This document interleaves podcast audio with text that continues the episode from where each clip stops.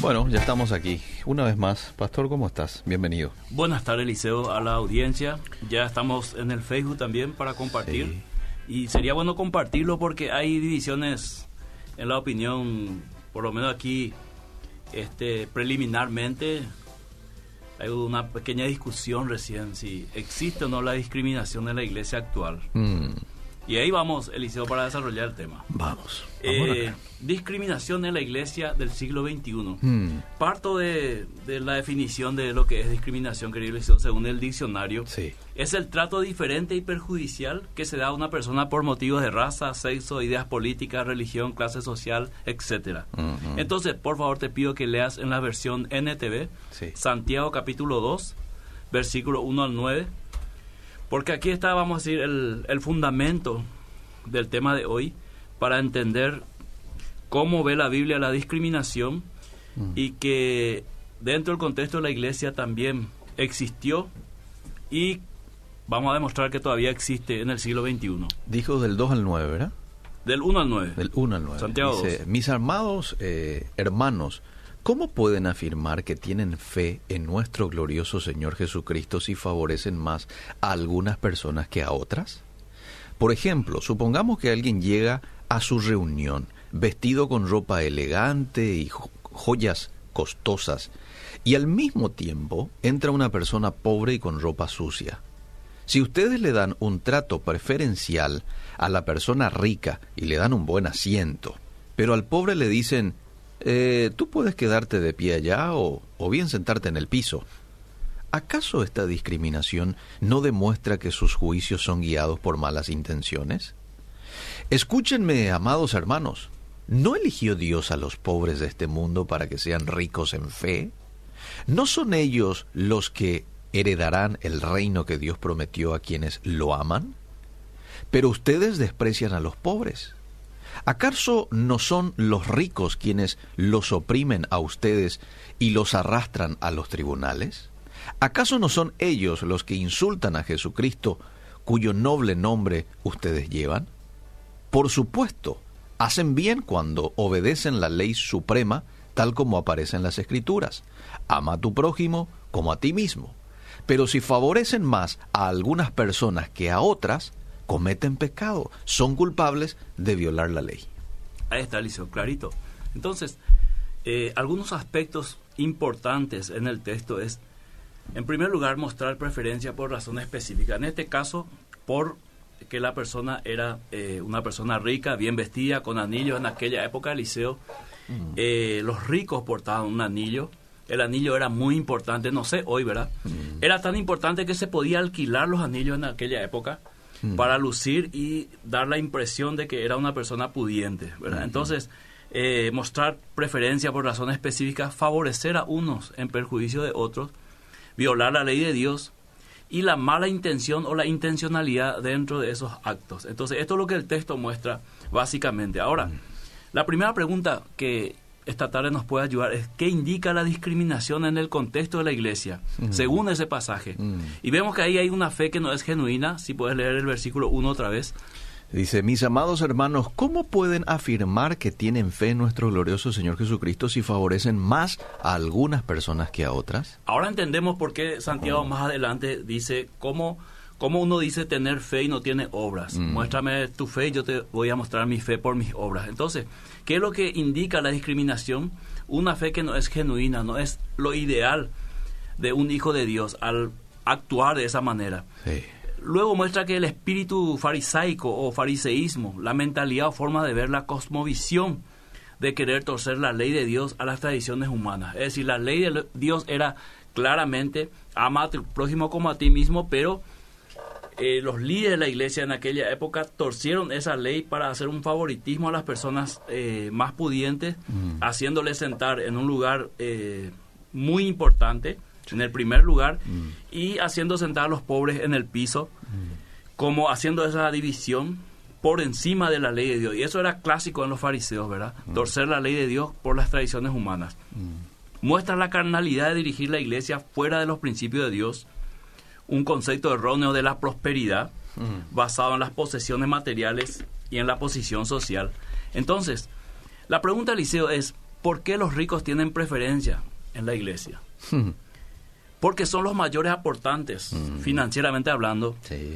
Pero esto es más, más bien un problema del liderazgo y no tanto de los ricos. O sea, si llega una persona pudiente, rico en, en sencillas palabras, Sí. enseguida el liderazgo de la iglesia como que sacó la lotería, Ajá. como que Dios le bendijo, no así si llega un pobre, ¿verdad? Probablemente lo vea al pobre como un- una carga para la iglesia, como que va a generar gasto en la iglesia porque va a tener muchas necesidades. Entonces, esta, esta cosmovisión hace que haya una preferencia hacia las personas ricas. No, estoy hablando de un sentido genérico del liderazgo, no estoy hablando de todos los liderazgos de todas las iglesias, sino para entender un poco el problema en Santiago y el problema hoy en el siglo XXI. Entonces, ¿por qué llegamos a este punto, Eliseo, de valorar tanto a las personas ricas?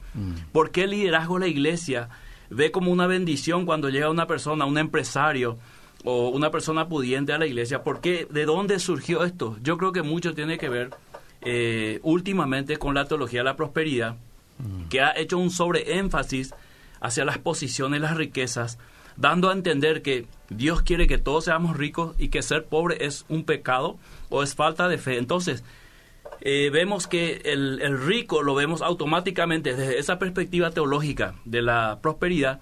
Vemos que una persona rica es una persona bendecida y una persona que puede bendecir a la iglesia sin saber si esa persona rica es dadivosa, si esa persona rica va a participar en el dar, en la generosidad que dice 2 Corintios, y sin saber realmente la intención o el corazón, el amor de esa persona, pero presuponemos y concluimos o prejuzgamos que este va a ser un aporte importante para la iglesia. Y lo tratamos con sumo cuidado. Y tenemos que ser, eh, vamos a decir, sincero aquí, Eliseo, en Sí. reconocer, así es, Mm. lastimosamente es así.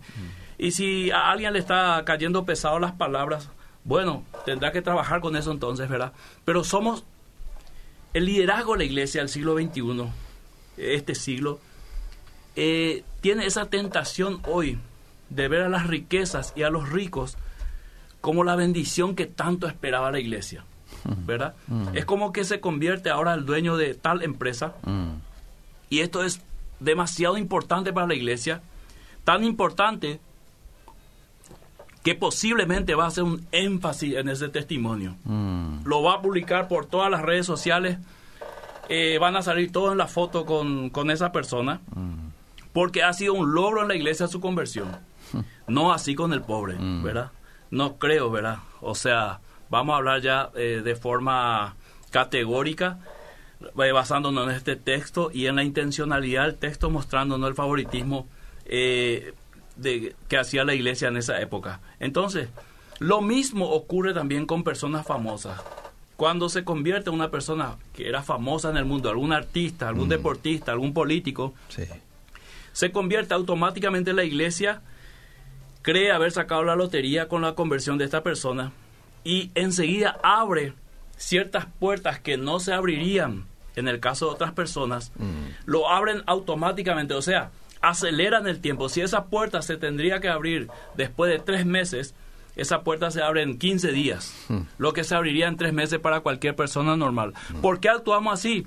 En base a lo que dice nuestro texto, que hay una intencionalidad, que violamos la ley de Dios con las tradiciones nuestras y también porque no es una fe genuina que actúa de manera eh, con todas las personas, sino hace una discriminación. Entonces, mirando este texto, tenemos una preferencia por las personas adineradas o ricos y por eso actuamos de esta manera, sin darnos cuenta. Intencionalmente, yo creo que sí, porque tenemos nuestro chic, nuestra mentalidad de que es una bendición tenerla a una persona con recursos financieros en la iglesia y eh, no tanto es una bendición tenerla a un pobre que genera gasto en la iglesia. Entonces, ¿dónde está el pecado? Es la pregunta. Mm. En que mayormente nosotros nos servimos de los ricos y no los servimos a ellos. Repito, Liceo. Mm. En que mayormente nosotros nos servimos de los ricos Mm. y no los servimos tanto. Por eso Santiago dice que la ley eh, principal ahí violado es la ley al prójimo. Ama a tu prójimo como a ti mismo.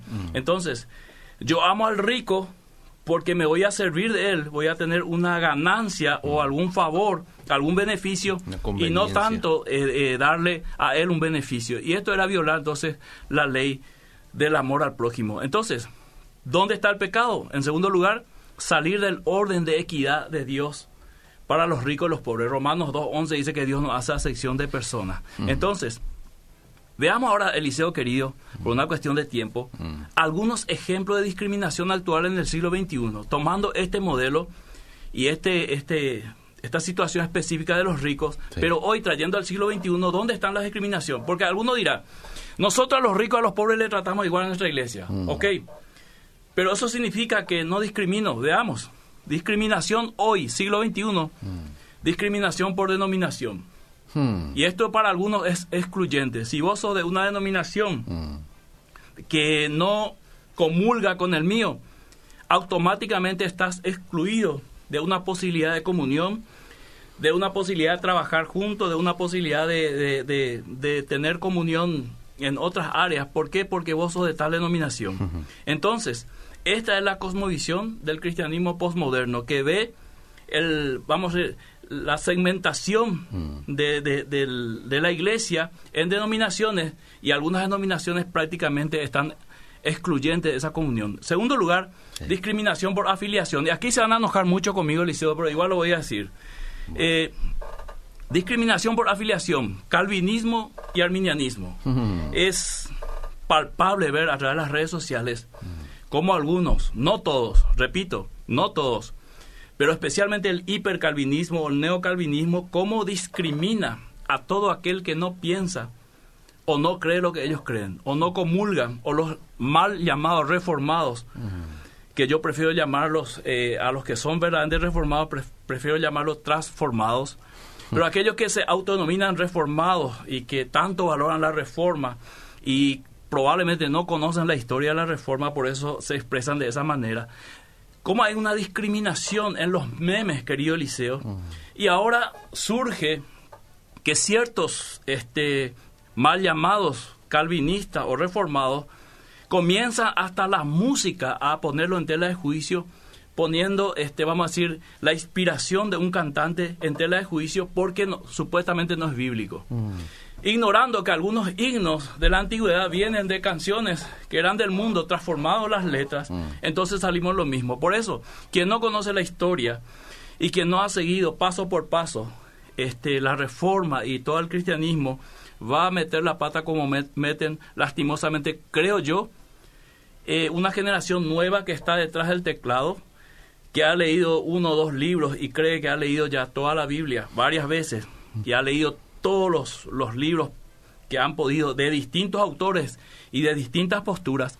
Entonces ahí vemos la discriminación, cómo claramente hoy en el siglo XXI se discrimina tanto el arminianismo eh, hacia el calvinista y viceversa, querido Eliseo. Mm. Entonces, eh, otra discriminación por posturas escatológicas. ¿Cuántas veces yo, por decir aquí que no creo en un rapto secreto, me ha mandado a la hoguera al liceo? Mm. Y es mi postura, querido liceo. Sabiendo que en escatología nada es absoluto sino la segunda venida de Cristo. Mm. El que dice, yo sé lo que va a pasar, escatológicamente hablando, miente. Mm. El que dice, yo puedo interpretar todo el libro de Apocalipsis, eh, también bien, miente, porque muchas cosas no lo sabemos, nos es oculto pero tenemos el mensaje general en el contexto general de la Biblia. Entonces, por postura escatológica ha habido discriminación, mm. por cantidad de miembros de una congregación, tamaño del templo y pastor. Mm. No es lo mismo ser, por ejemplo, mm.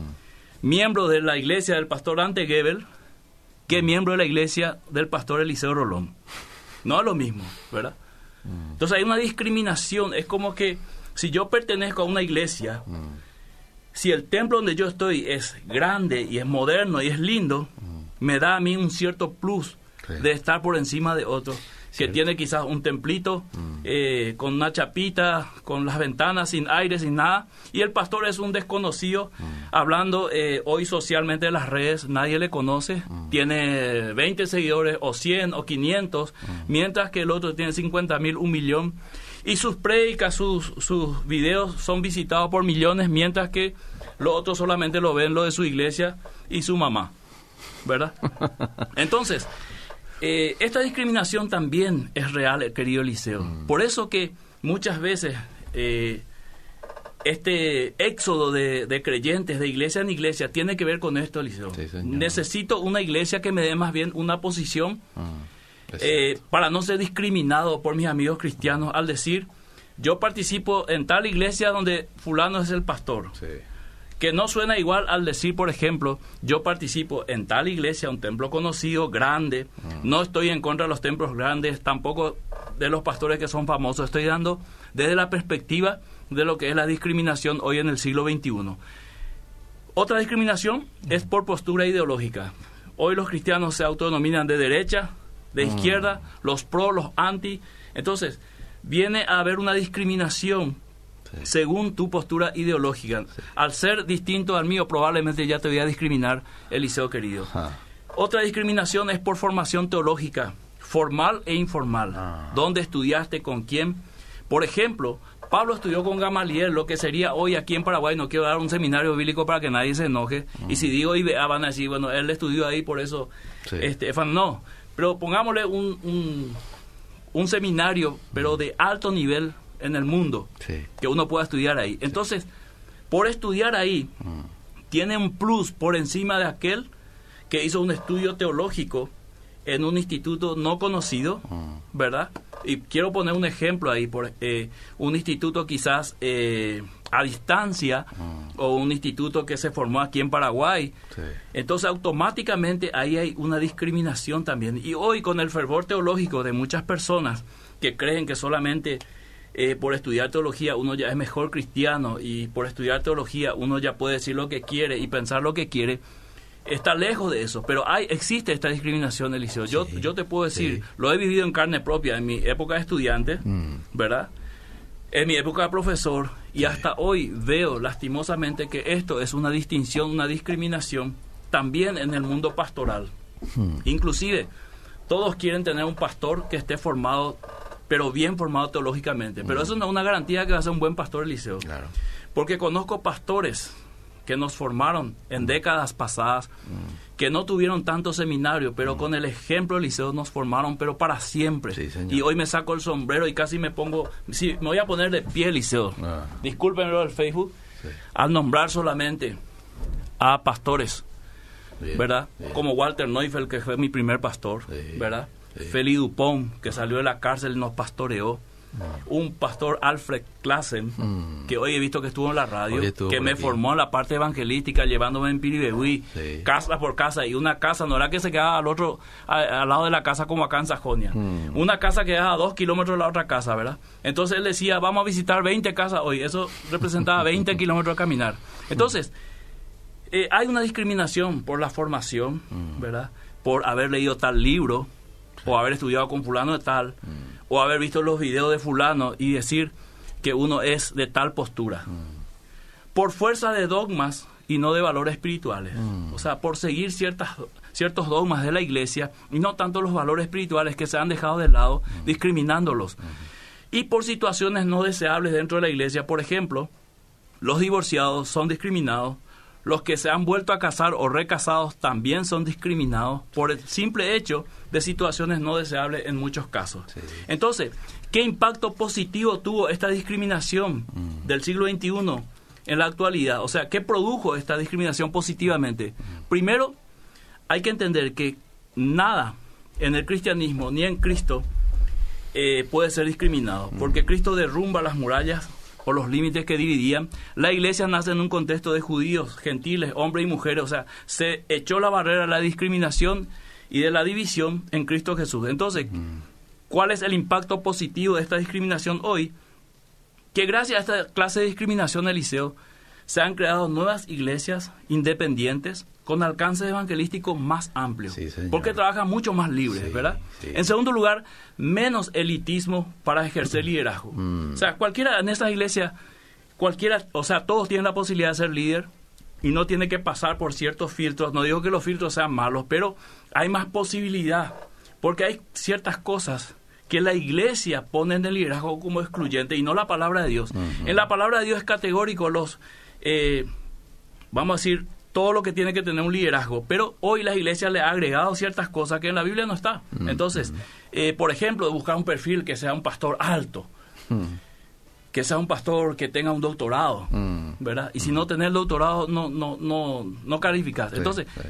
hay, vamos a decir, eh, características que dice la Biblia, pero nosotros le hemos sumado como iglesia y esta discriminación ha hecho que en, otros en otras iglesias independientes la posibilidad de ser líder sea más, vamos a decir, más fácil. Mm. Apertura hacia una realidad social y espiritual. Mm. ¿Qué significa? Entender de que hay una realidad social en la cual la iglesia tiene que estar inmerso, querido Liceo Mm.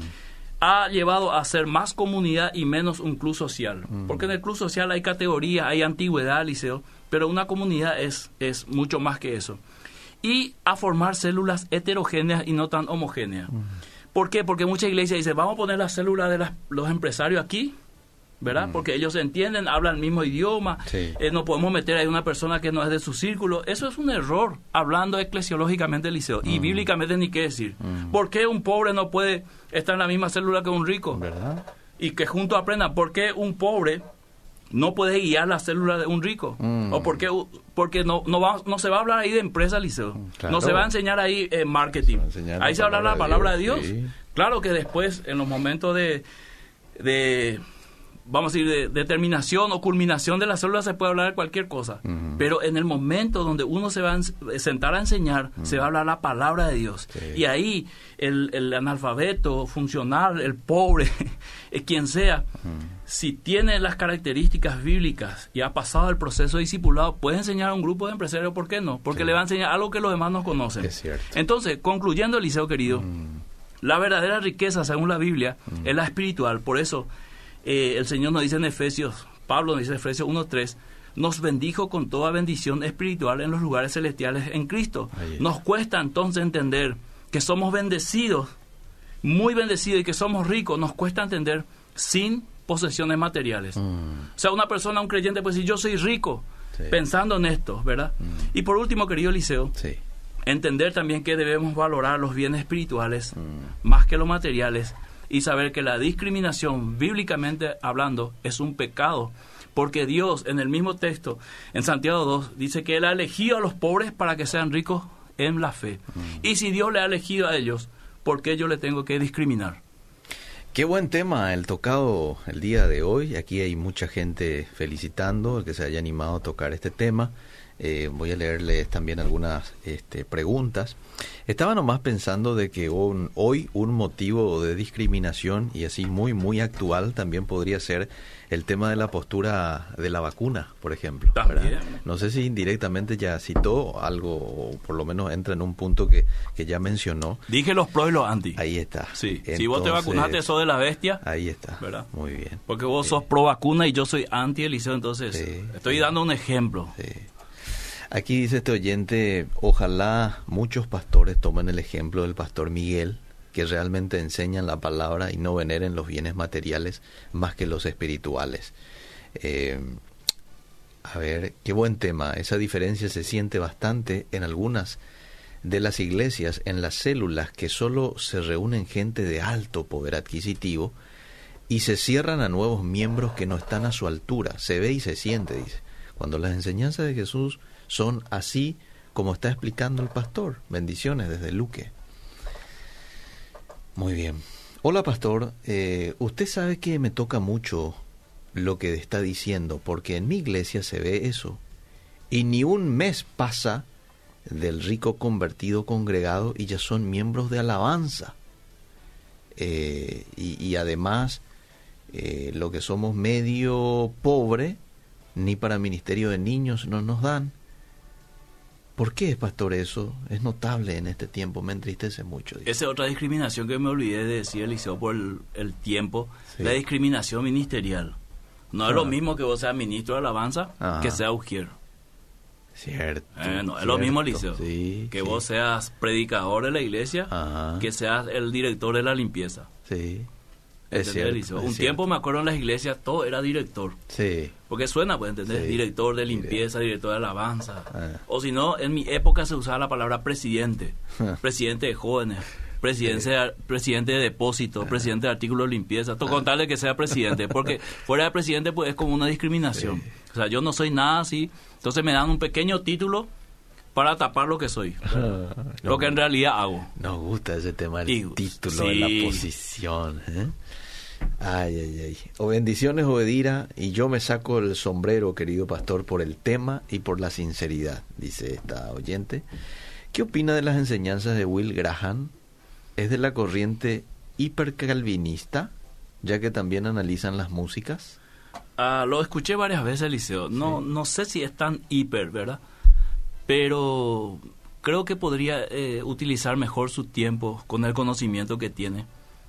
Eh, pero si él lo quiere hacer, yo por ejemplo no escucho esas cosas, Liceo. Mm. Eso de que analiza la, la, música y le quiere encontrar el, el, pelo, en la leche, pelo a la leche, como se dice, ¿verdad? Porque eso, ese tiempo se puede invertir, por ejemplo, en un texto mm. de la palabra, tratando de averiguar qué es lo que el autor quiso decir mm, en ese momento mm. y qué significa eso para nosotros hoy mm. y ver históricamente cómo la iglesia interpretó esto. Yo gastaría mi tiempo en eso. No si la música de, de, tal grupo tiene algo de... Si yo quiero hacer una música liceo y quiero que sea bíblico, voy a hacer... Eh, le pongo canción a un salmo y ya es bíblico. Entonces es muy fácil. Pero ¿dónde está la inspiración también? Hay que respetar la inspiración de esa persona. Ah. Por ejemplo, hay una música de Jesús Adrián Romero ah, que se llama Mi vida sin ti. Mi vida sin ti, que, canta, la, esposa. a mí me parece espectacular, Liceo. Si yo le he empezado a buscar dónde está la parte bíblica, y el matrimonio pues no es bíblico, Liceo. El amor no es bíblico. Ah. O sea, solo no ve el que no quiere ver. Así nomás. Ahí, por ejemplo, alguien diría, dice mi vida sin ti, refiriendo a su, a su esposa, ¿dónde está Jesús? No, me acuerdo cuando Marcos Huy cantó, cuán bello es el Señor, ah. y como no decía el Señor Jesús, ya se empezó a especular que le estaba cantando a Satanás. Eso probablemente hacen personas, querido Eliseo, con, el, con la disculpa del caso, ah. y con todo el respeto, hacen personas que no tienen nada que hacer. En serio, Eliseo, ¿verdad? Porque si en algo hay que gastar el tiempo, ah. escudriñar la escritura, porque eso es lo que dice la palabra de Dios. Cierto. Pastor, que se vean aquellos que hacen discriminación. Dios lo va a juzgar, dice. Tal cual. A ver, eh, ahora le voy a ir pasándome. A ver, yo conozco personas, a ver, yo conozco personas que participaban en una iglesia y eran de escasos recursos y muy humildes, pero salieron de ahí y fueron a nuestra iglesia. ¿Por qué? Porque decían que no encajaban, porque ellos no eran invitados en ciertas actividades y había grupismo, grupismo de élite. ¿Eso es discriminación? Claro. Claro, claro. Hay cuidado también de no victimizarnos todos, porque muchas veces eh, lo es no es una discriminación abierta como la que hice Santiago, como, las que mencioné yo, sino puede ser por una cuestión de organización, los niños aquí, los jóvenes aquí, eh, o por familia, qué sé yo, ¿verdad? Eh, algunas veces ocurre eso en la iglesia, pero yo estoy hablando cuando es evidente en el corazón del creyente de que hay, por eso hablamos al principio de intencionalidad, en discriminar a esto por, porque ¿cuál es la definición de, discriminación? Este, una separación injusta o diferente, perjudicial, que sea una persona por motivos de, ¿verdad? Entonces, muchas veces eh, yo veo en las redes sociales memes, por ejemplo, de, de personas que se autonominan calvinistas, haciendo eh, memes por aquellas personas que eh, para ellos son arminianos, mm, ¿verdad? Mm. Sin saber que la soteriología de Calvino también tiene baches, ¿verdad? Eh, y si yo digo absolutamente Calvino es la palabra mayor en soteriología, mm. puedo cometer un pecado, ¿verdad? Porque bíblicamente hablando es cuestionable todo. Entonces, eh, con eso no digo que yo soy calvinista ni arminiano. Para empezar, soy anabautista, así que no estoy en la línea. Y si cualquiera me quiere eh, etiquetar como arminiano o calvinista, yo hay cosas que comparto de las posturas de ambos.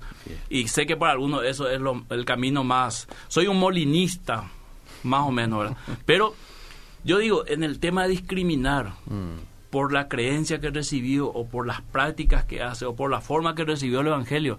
Eso es pecado, Eliseo. Y Dios va a juzgar eso. Sí, señor, estoy de acuerdo con usted. Dice, ¿habrá discriminación a los solteros, Pastor Miguel? ¿Usted qué dice? También, también. Ah. Yo creo que sí. Aquí nomás entre los casados. Especialmente los solteros que ya tienen su, su edad. Cuando digo su edad, que ya tienen 30 años, ah. es como que ya le tenemos ahí, ¿verdad? Como un caso perdido, más o menos le queremos llevar cualquier viuda ya para, ¿verdad? Porque no entra en nuestro círculo, ¿verdad? Mm. Muchos hermanos son de tropiezo para otros hermanos, se miran mucho ahora, ahora se mira mucho en las iglesias el estatus social de la gente que va, dice esta oyente. Le leo más mensajes porque son varios. Al a ver, ¿qué dice?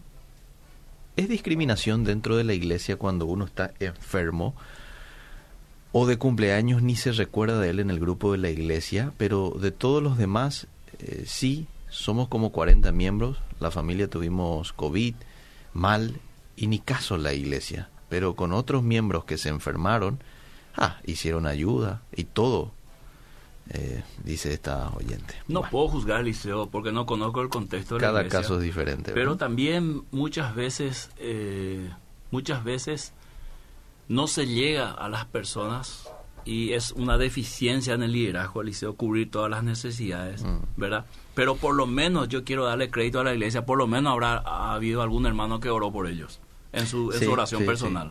Escuchamos este mensaje. A ver. En algunas iglesias, a los hermanos que tienen negocios grandes y son ricos y venden bebidas alcohólicas, no se le amonestan. Pero a los pequeños comerciantes que venden bebidas alcohólicas, con todo el peso bíblico. Eso es discriminación, Liceo. Porque ahí, no, porque ahí no hay equidad. Sí. Porque el trato o la prohibición o la disciplina o la amonestación, la exhortación, la reprensión debería ser para ambos. Porque es el mismo caso.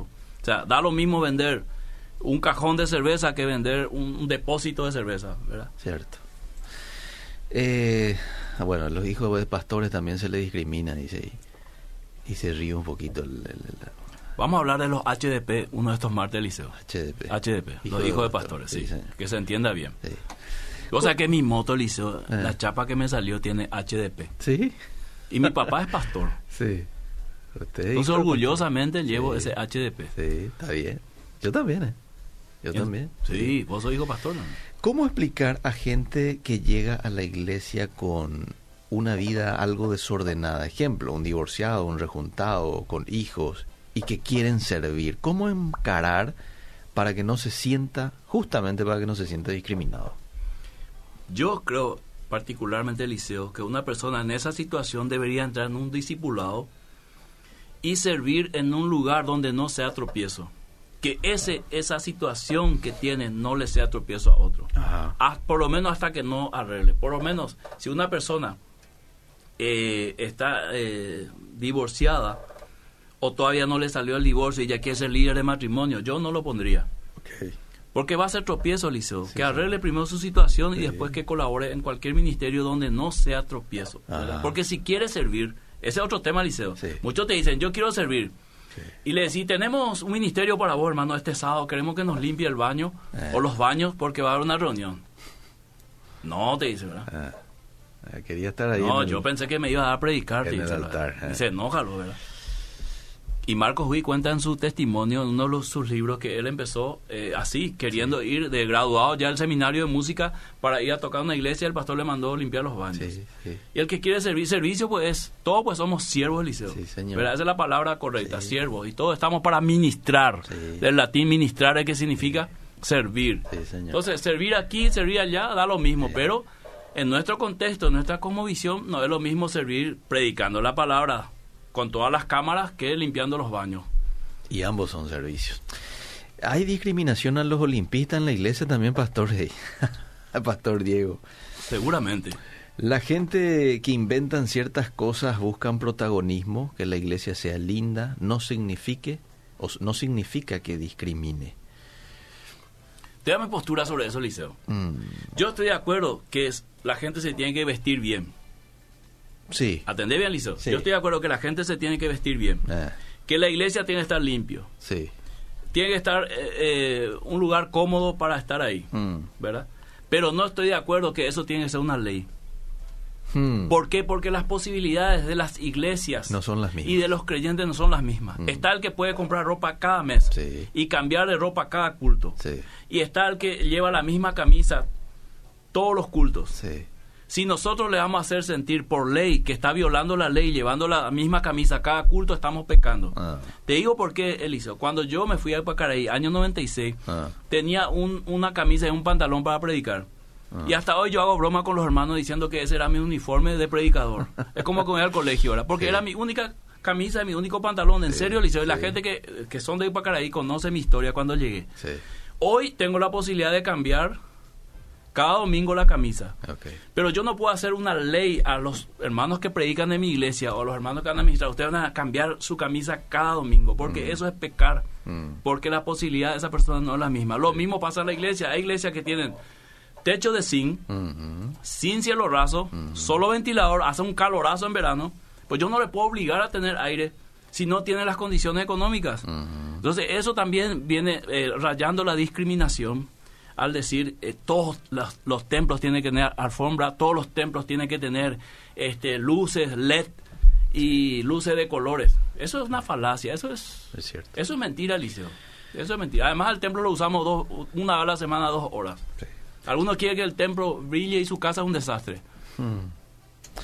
Bueno, eh, voy, voy a más mensajes, no sé, si usted... No, ¿leemos vamos a más escucharle a la audiencia. Dice, cordiales saludos, pastor, desde Ñembú, excelente el programa, muy buenas tardes, siempre es un gusto escucharte, pastor Miguel, dice María Luisa. Eh, otro oyente dice aquí, a ver, lo tenía, asistí a varios seminarios del señor Giovannini, buscando subliminales en las publicidades como Coca-Cola, diciendo que es Años satánico. 80, 90. Ah, ¿Qué opina usted al respecto? Sí, me acuerdo. Yo era joven eh, y participamos y todo era, todo era, comenzó una psicosis del liceo de las músicas al revés. Sí, sí. Y las músicas recuerdo. cristianas, todo ya no Sí. podías hablar vos del liceo porque Sí. si te ponía al revés, eso... Eh, probablemente decía No, cualquier Lucifer cosa. o algo así. sí. Entonces, yo respeto mucho eso, esos, vamos a decir, esos trabajos, pero no, no estoy tan entusiasmado con eso, Mm. ¿verdad? No necesito darle vuelta a una música. Hoy el diablo no necesita más de eso Mm. Para decir claramente sus propósitos en el mundo, ¿verdad? Con todas las leyes y lo que vemos es más que suficiente. Recuerdo hace unos años dijeron que el grupo rojo era satánico. Sí, por esta canción Jardín de Rosas, que si te ibas por, por detrás se encontraban con ciertas palabras. Y, y lo digo públicamente porque, porque fue público. Voy a buscar el audio. Ah, Me enviaron un audio donde un supuesto hermano, ah, o supuestamente un hermano, ah. eh, tuvo una visión donde Dios le llevó al cielo, famoso, ¿verdad? Y después al infierno. Y en el infierno, ¡oh, sorpresa! Le encontró a Marcela Gándara, Ah, a Jesús. Adrián Romero, a Ah. Marcos Huy. Le quemó en ese audio a los tres, ¿verdad? Eh, a Yuri. ¿Pero por qué si ellos están vivos todavía? Y sí, pero eh, y el Señor le reveló ahí que eran cantantes satánicos. ¿A que van a ir después de muerto ahí? No, no, que son cantantes satánicos. Ay, ay, Y ay. después de muerto, lógicamente, él ya estaba anticipando, ¿verdad? Ni Juan se animó a tanto. Ni Juan del Apocalipsis, Eliseo. Eso está fuerte. De- digo más yo, ni Jesús se animó a tanto. Ah.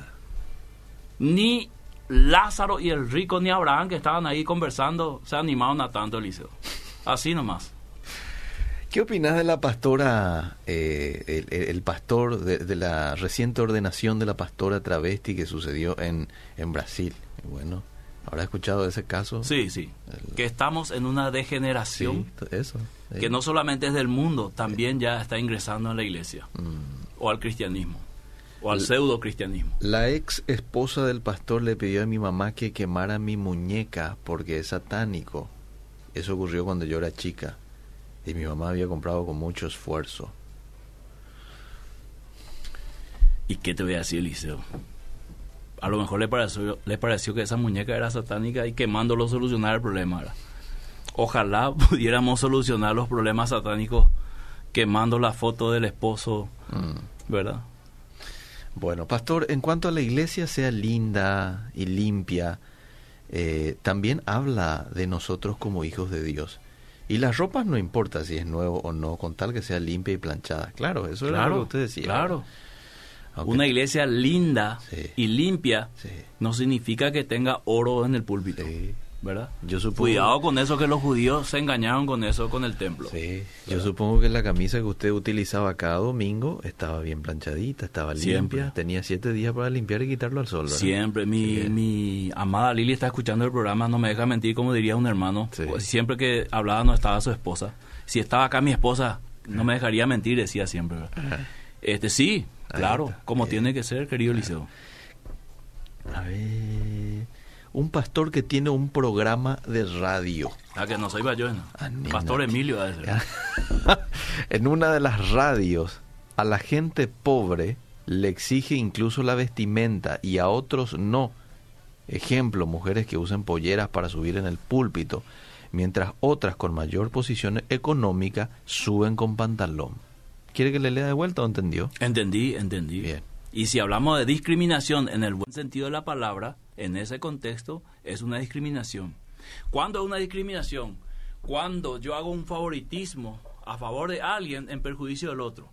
Ah, Entonces, si todas van a subir, que suban todas con polleras o todas con pantalón, pero que no se diga todas con polleras, pero hay excepciones. ¿Entendés? Justamente esas excepciones marcan la discriminación. bien. Es como que yo ponga acá no dirá un cartel, aquí no entran católicos, Cierto. aquí no entran negros, Sí, o aquí no entran cerristas. sí. Entonces, todos los que no son pueden entrar. Mm. Y esa es la discriminación, Liceo. El tema de los que no se quieren vacunar, pero dice, eh, deben de vacunarse para entrar en ciertos países. ¿Eso se podría hablar como una discriminación? Sí, Bueno, es una exigencia, sí, claramente. O sea, acá entras si te vacunas, si no, no puedes entrar. Es una, un derecho de admisión, diría yo, de cada país. ¿Verdad? Creo que España es así. sí, Israel. Ahora España. Sí, Sí. sí, sí. Y quizás Paraguay en algunos años sea así Y también. creo que Estados Unidos también ahora mismo. ¿verdad? Sí. Sí o sí tenés que vacunarte. en Tenés que vacunarte para entrar. Y creo que Paraguay va a llegar a eso también, Liceo. Y hacia ahí nos estamos yendo. Por esta pandemia creo que se va a cuidar mucho ese quién está entrando, ¿verdad? Sí. Joyce Meyer, una pastora de Estados Unidos, fue discriminada porque no tenía un título en teología o otras cosas, pero ella decía, me gradué en la escuela del Espíritu Santo. Sí. También hay que tener cuidado, Liceo, Mm. con aquellas personas que no tuvieron la oportunidad de estudiar en un seminario o de tener un título, Mm. de hacer lo contrario. De hablar en forma sarcástica, Mm. diciendo, a mí me graduó el Espíritu Santo, Mm. como diciendo tácitamente, a los que estudiaron los seminarios, a los que tienen título, no les graduó el Espíritu Santo. Ah, porque eso se puede Claro. convertir en discriminación Claro, también. el- hay que ver Ah. las, las- las dos caras de la moneda. Porque decir que todos los que estudiaron el seminario y tienen un título eh, son carnales y los que Mm. se auto, eh, vamos a decir, estudiaron de forma autodidáctica Sí. son los más espirituales, tampoco es cierto. Sí, es cierto. A veces le hacemos sentir de manera tácita que aquí está la unción en esta iglesia, También. ¿verdad? Yo hablo en lengua, usted no habla, Pastor Miguel, pero yo hablo. Tráela soy aquí para que se libere, Eh, tráela aquí para que para se que libere. se sane. Cuidado, cuidado, cuidado. Bueno, estamos llegando al, al, final, ahí ya el querido Elías, pero le leo dos, dos Bueno. mensajes así rápido. Buenas tardes, muy buena la programación. En estos tiempos los pastores se empeñan más en lo material, es decir, en el materialismo, que en lo espiritual. Por eso hay mucha discriminación en las iglesias. Sí, tiene que ver mucho la cosmovisión de la teología de la prosperidad, que en estas décadas, tanto el siglo XX como el siglo XXI, se enfatizó, Liceo. Y muchos creen eso, Mm, de que todos tenemos que ser millonarios y, y no es tanto así, Eliseo. No es lo que la Biblia enseña. De que Dios bendice, bendice. Vamos a hablar un día de la teología de la prosperidad eh, desde la perspectiva bíblica. buenísimo. Porque seguro Dios quiere bendecirnos, seguro. Sí, Dios quiere prosperarnos, seguro. Ahí en la historia bíblica se ve eso, cómo Dios le llevó a Israel a una tierra que fluye leche y miel. Y vamos a hablar de los mitos de la prosperidad. Mm. Por ejemplo, de que eh, ser pobre es por culpa de la maldición del pecado. Eso es mentira, Eliseo. Hmm. Jesús no tenía dónde recostar su sien y era el Hijo de Dios. ¿Cierto? Sí, señor. El último. Eh, sí, eh, do- dos más. Dos más. Mi esposa se internó no por COVID. Le pedimos a mis pastores para que vengan a orar por ella y se negaron. Una semana después tuvo un accidente, un hermano, y se fueron a visitarle los líderes y los pastores. ¿Es eso discriminación? Uy. No sé, quizá haya influido ahí el tema del COVID. A lo mejor tenía miedo del contagio, no sé, no puedo opinar, Liceo, Sí, sí. Bueno. El último dice, buenas tardes, conozco una iglesia cristiana donde se hacen cultos y las hijas del pastor con pollera y los días que no se hace culto la familia pastoral hace cumpleaños y las hijas del pastor con ropa inapropiada. Qué incoherencia. dentro del mismo templo. ¿Qué quiere decir ropa inapropiada, Liceo? Y probablemente, no sé a qué se Porque no hay que caer en un legalismo, Liceo. Eh, no hay que caer eso. en un legalismo que todas las mujeres tengan pollera. Ajá. Porque también ahí hay una trampa, Liceo. Dice las mujeres, yo voy a usar pollera, dice, ¿verdad? Pero Ajá. voy a usar 40 centímetros por encima de la rodilla. Ajá. Y ahí te meto otra en otro problema. Porque Eh, se convierte eh, en minifalda. Aquí envía, Sí. dice short. A Short. eso se refiere, sí, short. Ahí vamos a entrar en... un- eh, esos son los dogmas del liceo. Ajá. Las cuestiones dogmáticas. Sí. ¿Cuándo es pecado? Porque puede ser un short hasta la rodilla, la famosa, las famosas bermudas. Y no hay problema con eso. ¿verdad? O es short tan corto que yo no puedo mirar, es un tropiezo, ¿verdad? Y a ese punto no queremos llegar, ¿verdad? O sea, podíamos hablar de eso en otra oportunidad, pero Bien. hay que atender también de los que, que los discriminados no discriminen también a los discriminado- Discriminadores. discriminadores. Ahí está, ¿verdad? Ahí eso, que las víctimas después no, no, no terminen siendo victimarios. Hasta el próximo martes. Hasta el próximo martes. Seguimos.